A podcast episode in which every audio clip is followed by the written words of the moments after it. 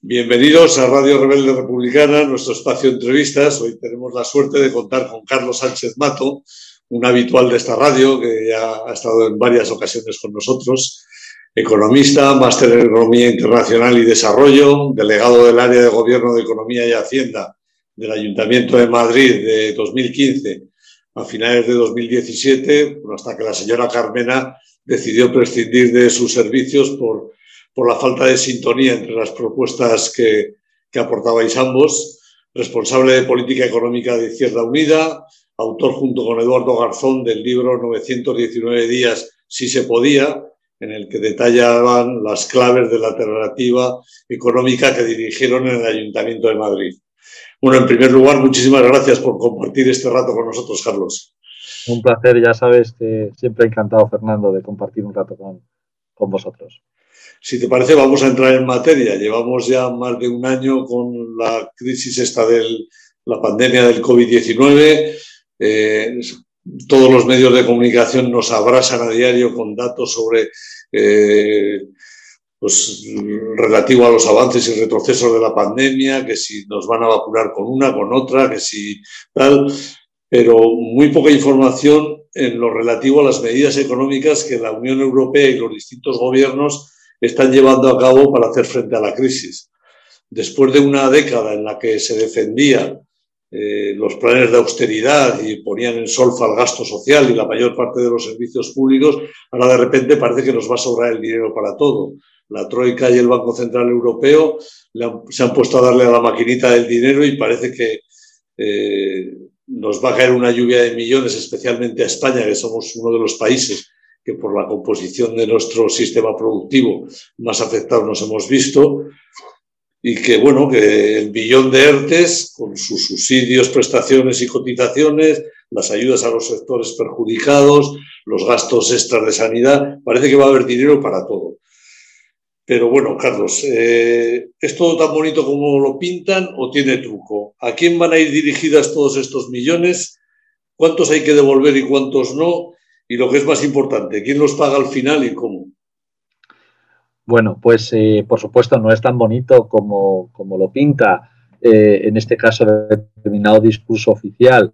Eh, sí que es verdad que hay una forma de abordar la actual crisis económica derivada del estallido de la pandemia que es diferente a, a lo que hemos vivido, bueno, pues a partir de 2007.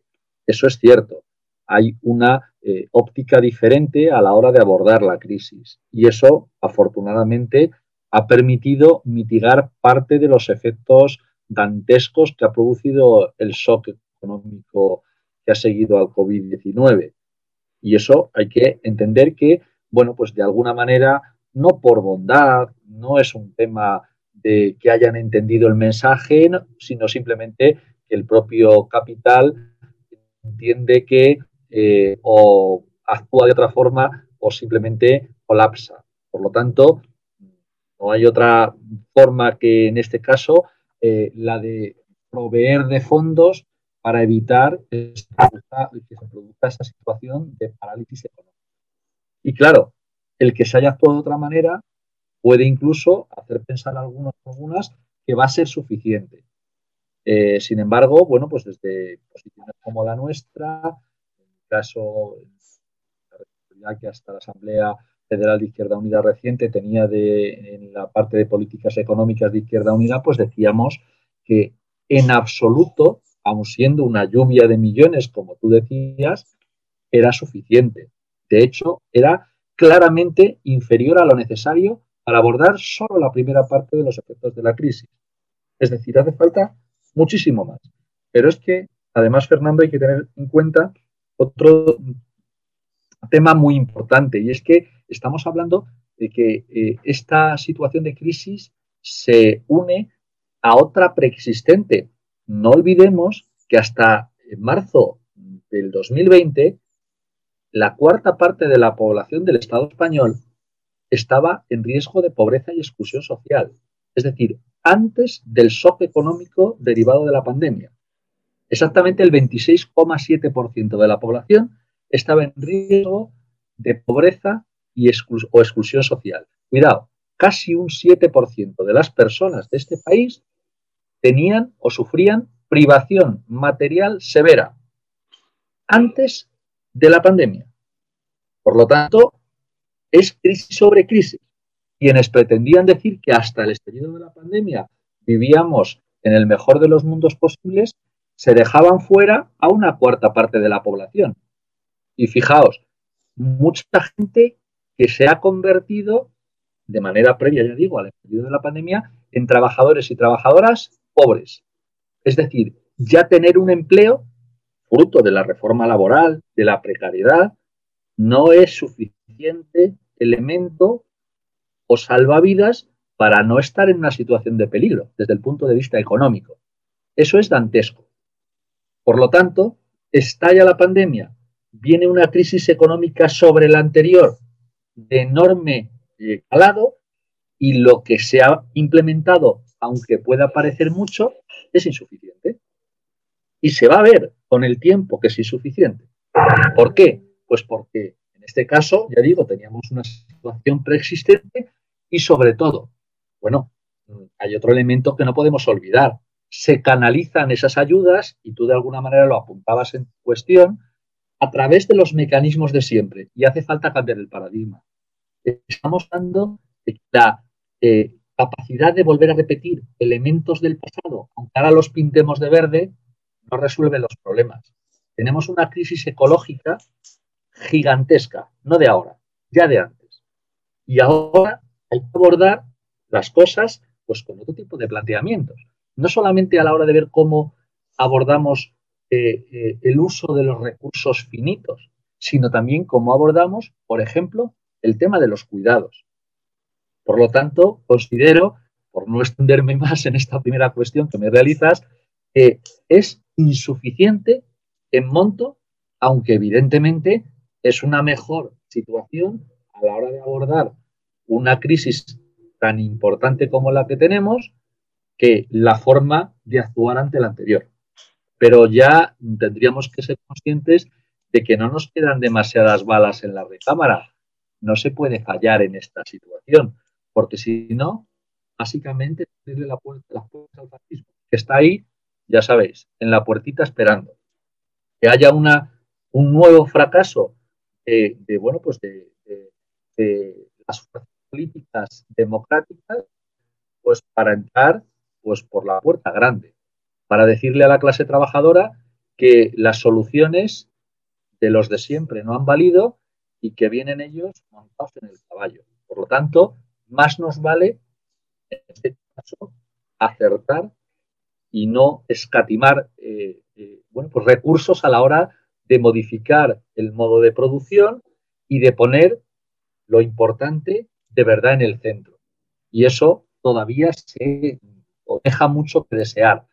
La ministra de Economía, Nadia Calviño, se está caracterizando por convertirse algo parecido pues en una contable de las antiguas, en el sentido peor del término, lo estoy diciendo, cogiendo la caja y preocupándose por el déficit. Mi tesoro, como el del Señor de los Anillos, ni un euro, ni un euro más de la cuenta.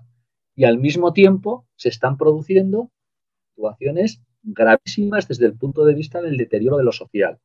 Por lo tanto, hace falta avanzar muchísimo más rápido a la hora de eliminar ese enorme y gravísimo desequilibrio y desigualdad que se ha exacerbado durante estos 12 meses desde que estalló la pandemia. Yo por eso te preguntaba, ¿no? Porque por distinguir un poco qué monto, qué cantidad de dinero va a recibir el Estado español a fondo perdido, sin tener obligación de devolverlo, para pagar todas eh, pues esas desigualdades que están ahí y que, en caso de no haberse cubierto, habrían ocasionado un problema de orden público gravísimo. Claro, estamos hablando de cerca de un millón y medio de personas que de repente se les prohibió ir a trabajar de un día para otro. Se cubrió con los ERTES, pues porque había que cubrirlo de alguna manera, ¿no? Pero claro, ¿cuánto dinero vamos a recibir que no vamos a pues tener que devolver para gasto social? En los próximos años va a ser como un 3% del PIB cada uno de los años para que la gente nos entienda, unos 74 mil millones de euros. es mucho dinero, mucho dinero. Y se podría aprovechar muy bien. Lamentablemente, fijaos, lo que está ocurriendo ha sido que lo que están organizando las grandes corporaciones es la forma en la que se reparten el pastel, con la colaboración inestimable de la oficina del presidente, de la oficina de Moncloa, en la que no estamos ningún economista heterodoxo, os lo puedo asegurar. Ahí no metemos mano nadie que no sean los señores y señoras de la COE. Ese es el problema. Que vuelven a canalizarlo a través de los de siempre. Y lógicamente hay ciertos proyectos que pueden ser muy positivos desde el punto de vista de la implementación, por ejemplo, de fondos que permitan potenciar las energías renovables. Eso suena muy bien. Sí, Fernando, fenomenal. Energías renovables que no destrocen todavía más, pues bueno, pues ese modelo de producción basado en emisiones de CO2 que destrozan la atmósfera. Vale, muy bien. Pero, pero a ver, yo quiero ver el detalle de todo eso. Y desde luego lo que estoy viendo hasta este momento no me gusta un pelo. Porque pintado de verde, que decía al principio, hay proyectos, por ejemplo, para el uso del hidrógeno como energía, pero a costa de utilizar, digamos, mecanismos eh, de actuación que son nocivos para el propio medio ambiente. Por lo tanto, ahora muy interesantes para empresas como Iberdrola. Entonces, ¿hasta, qué punto, ¿hasta qué punto esos fondos, incluso los realizados o los entregados a fondo perdido, esos que no tenemos que devolver, pueden ser un enorme o pueden suponer un enorme coste de oportunidad si no sirven para de verdad modernizar la economía productiva de este país por la vía, además, entre otras cosas, de capacitar mejor a la gente y pagar mejores salarios. Y eso no está en la agenda. Porque al mismo tiempo que se está planteando esta situación de transferencia de fondos, se está bloqueando la reforma, la, derogación de la reforma laboral, que lo que ha hecho ha sido devaluar salarialmente a los diferentes sectores durante estos años. Es decir, depreciar el factor trabajo. Y eso tiene una traducción muy clara, Fernando. Una traducción que es que muchísimos trabajadores y trabajadoras, como te decía antes, hoy son pobres. Y muchísima juventud que está empezando a trabajar tiene salarios de miseria y de precariedad que le impiden dejar la casa de sus padres y vivir de manera autónoma. ¿Esa es la sociedad que queremos? ¿Ese tipo de sociedad es compatible con ingentes cantidades de dinero para mejorar la tasa de ganancia de las grandes corporaciones? ¿Sí lo vamos a arreglar? Por lo tanto, por decirlo de alguna manera, ¿viene bien transferencias de recursos que pueden suponer el 3% del PIB durante los próximos años para la economía española, eso es condición necesaria, viene muy bien, pero no es suficiente. Si eso no va acompañado de otras cosas, pues esas transferencias permitirán engordar las cuentas de resultados de grandes corporaciones, pero no permearán en nuestra sociedad, no permitirán ese, eso que es algo absolutamente fundamental, es que mejore las condiciones de vida materiales de mucha gente y no de unos poquitos.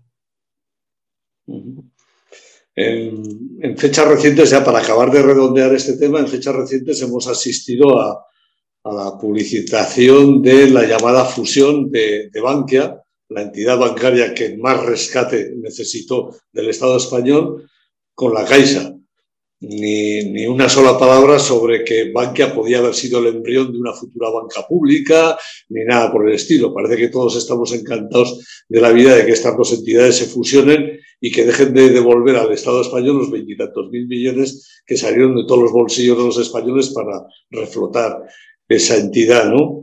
¿Cuál es tu opinión al respecto? No, no me incluyas, no me incluyas porque cosas hemos, hemos defendido y clamado en el desierto, una vez más, el que es un disparate de lo que ha ocurrido.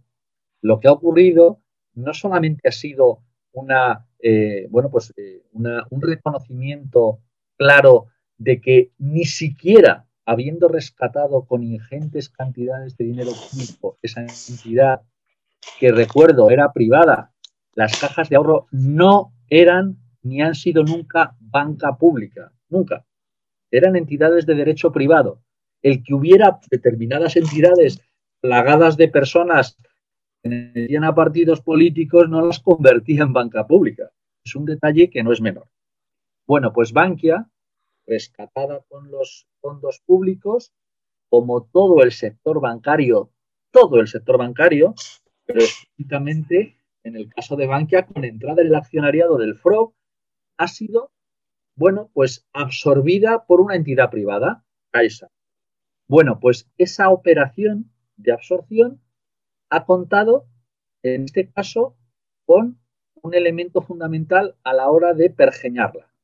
El señor que era presidente de Bankia y que fue nombrado por Luis de Guindos, José Ignacio Oirigolzarri. Él ha negociado con tu dinero y con el mío, Fernando. Porque lo que ha hecho ha sido crear unas condiciones de absorción de Bankia por parte de Caixa en las cuales nos hemos dejado 7.000 millones de euros. Tú y yo. Bueno, y el resto de los españoles. 7.000 millones de euros. ¿Has visto una explicación pública acerca de eso por parte del gobierno que le ha permitido negociar con tu patrimonio y con el mío? No la ha habido. Bueno, sí ha habido una, una explicación. Han dicho que, bueno, en la nueva circunstancia, siendo una pequeño, un porcentaje más pequeño del gigante formado, pues será más fácil recuperar en el futuro algún dinero público. De momento, 7.000 millones de euros, menos para las arcas públicas. Pero sí, algo ha generado esta absorción y es que José Ignacio Goiri Golzarri pasa a ser el presidente de la nueva entidad fusionada y cobrará el triple. Parece que a él le ha ido bien. O sea, nosotros tomamos y él triplica su sueldo.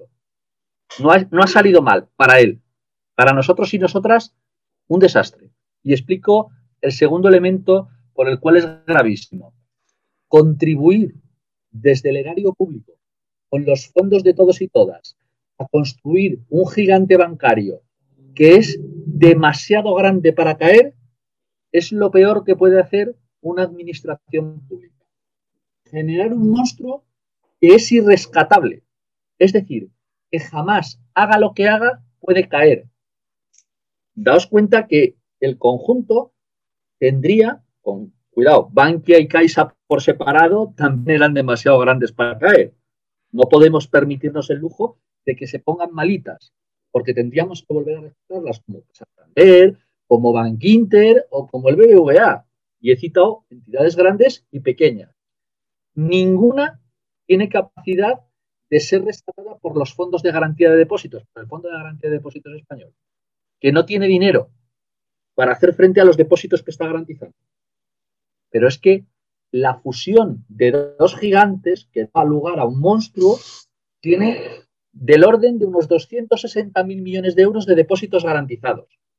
260.000 millones de euros. Y el Fondo de Garantía de Depósitos, para hacer frente a un resfriado de esta gran entidad, ¿cuánto tiene para responder por esos 260.000 millones de euros? Pues una cifra cercana a cero, Fernando. ¿Qué quiere decir eso? Que si le va mal a Caixa absorbiendo Bankia, tendremos que volver a rescatarla. Como no puede ser de otra manera. Que contribuyamos a un oligopolio de pocas entidades que además funcionan de una manera clara. ¿Por qué se quieren concentrar y juntar las entidades? La gente no es consciente de que supone en el corto, medio y largo plazo mayores precios para los servicios financieros que nos prestan. Quieren ser menos para controlar el mercado. Sí, es lógico, así funciona el capitalismo. Pero que eso se alimente con dinero público es el colmo. El único monopolio que tiene sentido en un sistema económico capitalista es el público. Es decir, oye, si solamente hay un actor o dos actores o tres actores que son capaces de repartirse el mercado, al menos que uno sea público y que las ventajas de eso por lo menos reviertan en el conjunto de la población y no solamente los accionistas de las empresas privadas. Bueno, pues en el rescate bancario de 2007 a la actualidad, ahora mismo, entre las cinco entidades más grandes, superan el 71% del mercado. ¿Eso qué va a suponer? Pues que paguemos, como ya lo estamos haciendo, préstamos más caros que en el resto de Europa. pues vaya negocio, ¿no? Sobre todo porque lo hemos pagado, el con. Y si van mal las cosas, tendremos que volver a rescatarlas. Por lo tanto, no es que sea una mala noticia, es la peor de las noticias porque no dudéis que volveremos a tener que rescatar a la banca. No lo dudéis. Y además lo que se está haciendo es, eh, por decirlo de alguna manera, conformando la situación para que la siguiente crisis sea peor que la anterior. Y cuando tengamos que volver a poner mucho dinero público para rescatar a esos gigantes que no podemos permitirnos el lujo de que caigan, porque arrastrarían el conjunto de las administraciones públicas, porque les estamos garantizando una burrada de dinero en depósitos, porque les prestamos desde el Banco Central Europeo y el garante último es el Banco de España, porque prácticamente la mitad del pasivo exigible que tienen las entidades bancarias, todas ellas, no Bankia, no Caixa, Santander, BBVA, la mitad del pasivo exigible es garantizado por el Estado. Y sin embargo, las acciones son privadas. Es decir, los sostenemos entre todos y los beneficios para ellos. Mm, yo me gustaría que, ya que estamos en un sistema capitalista, esto fuera capitalismo. Tanto ponemos, tanto nos llevamos. No, aquí consiste en que lo ponemos entre todos, se lo llevan unos pocos. No sé yo, ¿eh? Yo a mí no me cuadra. Y, y, eso que todavía no has metido el tema de los puestos de trabajo que van a amortizar, ¿no? Bueno, eso encima. Claro, lo que tú indicabas al principio, Fernando, es que hemos metido un montón de dinero para, yo te indicaba, para alimentar un oligopolio que nos va a subir los precios a los consumidores, para generarnos un problema adicional mayor en el momento de un futuro rescate. Y lo tercero, para proceder a eso que se llama reestructuración de manera fina, que supone a lo mejor enviar a 7.000 personas a la calle. ¿Sabéis lo que mucha gente dice? Bueno, pero seguramente dentro de los procesos de despido de trabajadores y trabajadoras, los del sector bancario, pues son los menos graves porque les pagan bien, la gente termina llegando a un acuerdo y ya está. Pero ¿y cuánto nos cuesta eso al erario público, Fernando? Fíjate, el ministerio, el ministro Escribá eh, de Seguridad Social, Inclusión y Seguridad Social, lleva diciendo un tiempo que hay que parar las jubilaciones anticipadas. No le he oído hablar de esto todavía. Claro, es a jubilaciones anticipadas de los obreros, ¿vale? De los empleados de banca parece que no. También eso nos cuesta dinero al erario público. El hecho de que haya personas que vayan a tener que estar dos años o año y medio en el desempleo, cobrando el desempleo, lógicamente, para ello han cotizado, y que esto, este tipo de operaciones, pues están alimentadas, ya digo, con el aplauso del Ministerio de Economía. Inconcebible. Luego hay otro elemento que no has citado, pero que también tiene mucha importancia. Ese proceso de exclusión financiera que existe. Es decir, eh, en determinadas zonas, bueno, el número de oficinas bancarias se disparó antes de 2007. Ahora estamos por debajo de las cifras de 1980, de hace más de 40 años. ¿Qué quiere decir eso? Que a lo mejor uno no tiene demasiado problema en una ciudad grande para encontrar una oficina bancaria.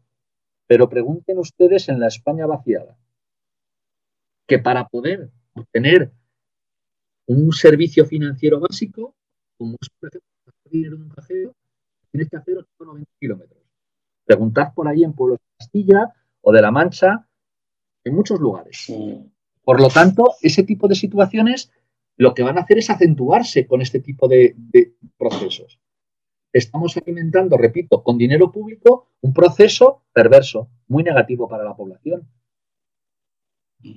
Algún día consultaremos con el ministro Escriba a ver por qué piensan que los metalúrgicos y obreros de la construcción pueden seguir en el andamio hasta los 68 y los de banca, sin embargo, se pueden ir a su casa con 50, que tienen un trabajo bastante más cómodo. Eh, como sabemos que vas un poco pillado de tiempo, Carlos, te agradecemos que estés aquí. Vamos a pasar ya como último tema. No podemos quedarnos sin hablar un poquito de, de las elecciones del 4 de mayo en Madrid, por obra y gracia de la señora Ayuso. Supongo que la señora Ayuso estaba encantada de la vida de poder plasmar en unas elecciones esa popularidad que parece estar ganándose a pulso de ser la única ciudad libre de toda Europa Se ve que es la única que tiene los bares abiertos y esa es la única libertad que, es capaz de, apreciar la señora Ayuso. Pero de todas formas, esto, bueno, sale a colación un poco de, como excusa, la moción de censura en Murcia, algo que también visto desde fuera nos deja alucinados a todo el mundo, porque no creo que en Murcia en los últimos dos meses haya ocurrido nada distinto a lo que venía ocurriendo hace 20 años. Entonces, no acabo de entender ese acuerdo PSOE-Ciudadanos de repente de, tal. No sé. Eh, ¿Qué piensas tú? ¿Qué valoración haces de, ese movimiento PSOE-Ciudadanos en Murcia, en Castilla-León? ¿Y qué piensas de qué perspectivas crees que hay para la izquierda en Madrid tras la imposibilidad de una lista unitaria Unidas Podemos más Madrid?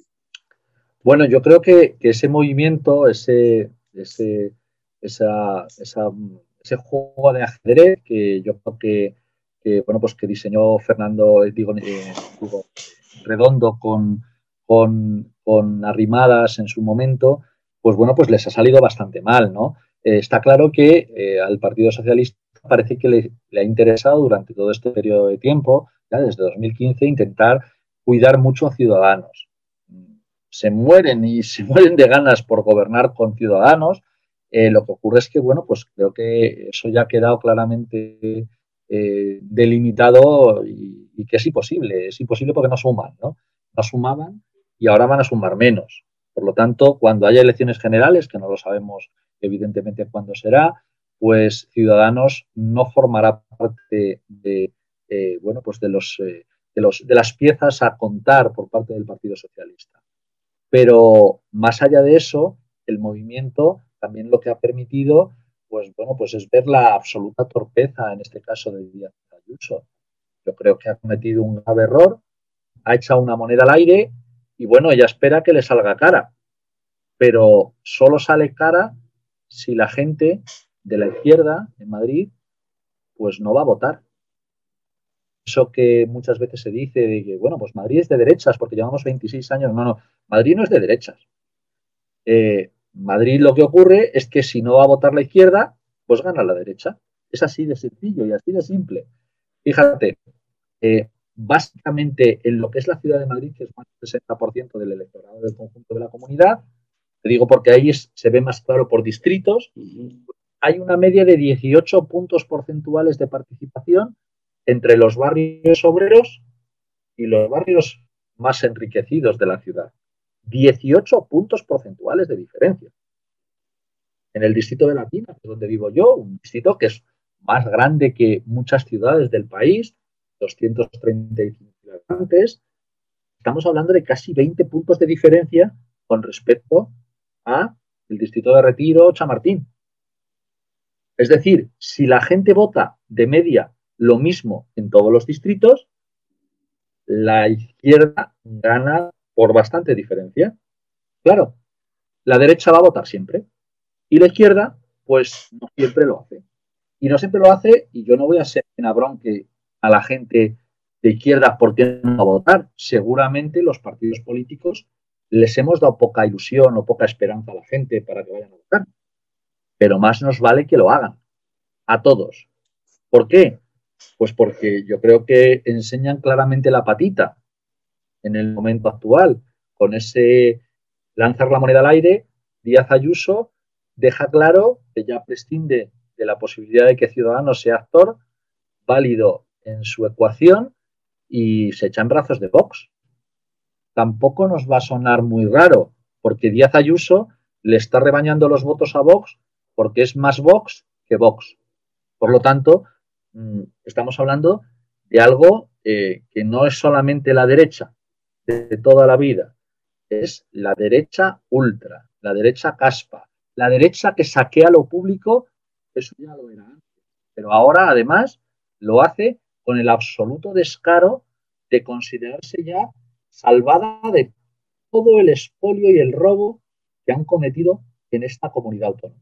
Por lo tanto, más nos vale que la gente se movilice y en este mes sea consciente de que hay que ir a votar y hay que echar a esta gentuza. Puede ocurrir o no ocurrir.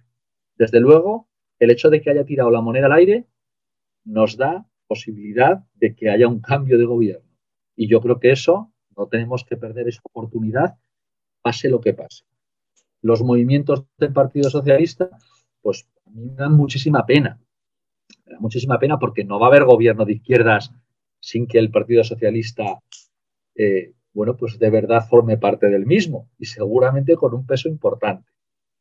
Que ya en la campaña electoral, bueno, en la campaña electoral esté manifestando de manera clara que no van a tocar, por ejemplo, la lesiva, la injusta, la vergonzosa política fiscal que ha llevado la derecha durante estos últimos años, diciendo, no, no, no, no vamos a tocar los impuestos, que estamos hablando de los impuestos del 1% de la población de Madrid, ni siquiera el 1%, algo menos, que se están beneficiando de regalías fiscales descomunales. ¿A costa de qué? De que tengamos más deuda cada año pagada por los trabajadores y trabajadoras. Que el Partido Socialista diga, no, no, estén tranquilos, que las élites, no lo dice, claro, no lo dice con esas palabras, que las élites estén tranquilas, que no les vamos a subir el impuesto sobre el patrimonio. Eso es una vergüenza, una vergüenza. O los mensajes de, bueno, pues con el compañero Pablo Iglesias, ¿no? Y, bueno, encantados de pactar con Ciudadanos o con Más Madrid. Pues revela que vuelven a ir por el camino, de alguna manera, de contentar a los de arriba, olvidando a los barrios y a los pueblos de la Comunidad de Madrid. Es decir, querer a las élites y olvidar al pueblo. Y eso es algo que está en las antípodas de las propias siglas del Partido Socialista Obrero Español. Pero supongo que tiene mucho que ver con el candidato que presentan, ¿no? Bueno, yo creo que, yo creo que eso te voy a llevar la contraria, Fernando. Yo creo que no depende del candidato, en este caso. No le voy a echar. bueno, que, es representante de la línea, es un buen representante de la línea que pretende. En eso sí. En moderación, saber estar y esas cosas. La moderación, fíjate, considerar moderación al hecho de perdonarle, entre comillas, regalarle mil millones de euros al año a 18.000 ricos en Madrid, eso no es moderación, eso es radicalismo extremo, en este caso en favor de los 18.000, olvidándose que en esta comunidad autónoma viven 6.700.000 personas. Bueno, pues el regalo de mil millones de euros cada año a 18.000, ¿sabes cómo lo venden? dividen los mil millones entre todas las personas y dicen que, claro, nos tocaría pagar más a todos. A mí no, porque yo no pago impuestos sobre patrimonio, porque no tengo el patrimonio de 10 millones de euros de media que tienen esos 18.000. ¿Vale? Por lo tanto, que esa dinámica la haga el Partido Popular, a mí me parece vergonzoso, porque al Partido Popular le vota gente que no paga el impuesto sobre patrimonio a la que le están robando igual que a mí. Pero que esa bandera la coja también el Partido Socialista, me parece lacerante, me parece injustísimo y me parece una vergüenza. Me parece que si abandona ese tipo de políticas, que cuidado, también lo hace a nivel del gobierno central, se niega una reforma fiscal, se la llevamos exigiendo durante todo este tiempo. No hemos sido capaces de que avancen en la idea de que a nivel estatal, con un gobierno de coalición del que forma parte mi partido político, mi organización política Izquierda Unida, mis compañeros y compañeras de Podemos, con el Partido Socialista, no hemos sido capaces de que avancen en la justicia fiscal en este país. Que los que más tienen siguen yéndose de rositas. Que las grandes corporaciones en este país siguen beneficiadas por un régimen fiscal en el marco del impuesto sobre sociedades que ha hecho que desde 2007 hasta 2020 las empresas, fundamentalmente las grandes, que son las que pagan el porcentaje mayor del impuesto sobre sociedades de la recaudación, contribuyan en casi 25.000 millones de euros menos cada año. Cada año. Diréis, bueno, es que a lo mejor ganan menos, no, no, ya ganan más que en 2007, pero contribuyen la mitad. Eso no es casualidad, es el resultado de medidas normativas que se han puesto en marcha por Partido Popular y Partido Socialista, en los primeros años por el Partido Socialista, luego el grueso por el Partido Popular y mantenidas por el Partido Socialista cuando ha vuelto al gobierno en solitario y se niega a cambiarlas cuando está en gobierno de coalición. Son ventajas que alimentan a las élites, que alimentan a las grandes corporaciones, que son las que se benefician de ellas. No piense usted que eso le beneficia al bar Pepe Sociedad Limitada. Que no, que no, que no es a ese. A ese le caen migajas. El que se lo lleva crudo es ACS. por ejemplo, o el Banco Santander. Bueno, Carlos, esperemos que la crispación que lleva un año y pico provocando Ayuso y sus compañeros de Vox y el expolio de los servicios públicos y del patrimonio de todos los madrileños y madrileñas haga que esta vez sí eh, todos los trabajadores y trabajadoras se acerquen a votar y no permitan que esta gente siga manejando eh, la comunidad autónoma de Madrid. Por la cuenta que nos tiene. Sobre todo a los madrileños, aunque también a todos. No, no, no. Porque esto afecta a todos. No, Fernando, no, no es un tema solo de Madrid en este caso. Y te digo por qué. Porque, entre otras cosas, fíjate que ese tipo de políticas fiscales que son dumping a las, eh, fiscales con el resto de las comunidades autónomas, no solamente nos perjudican a madrileños y madrileñas, que el fondo COVID, con el que se ha repartido desde el gobierno estatal dinero para mejorar la situación de las comunidades autónomas en 2020, Madrid se ha llevado más del doble per cápita que el resto de las comunidades autónomas. Es decir, las rebajas fiscales que le hacen a nuestros ricos las pagamos todos. Los de Madrid, los de Cataluña, los de Navarra y los de Aragón. Con lo cual, al final, los trabajadores y trabajadoras de todo el Estado se ven perjudicados de manera directa por este tipo de dumping fiscal pues peor me lo pones. bueno, Carlos, sabemos que tienes mucha prisa y no queremos robarte más tiempo. Muchísimas gracias por haber estado en Radio Rebelde Republicana y seguiremos contando contigo, ya lo sabes. Pues un abrazo y muchísimas gracias a vosotros por contar conmigo. Y mucha suerte en las elecciones del 4 de mayo. Salud Ojalá, y República. Ojalá seamos capaces de darles un buen baño. Salud y República, Carlos. Salud y República.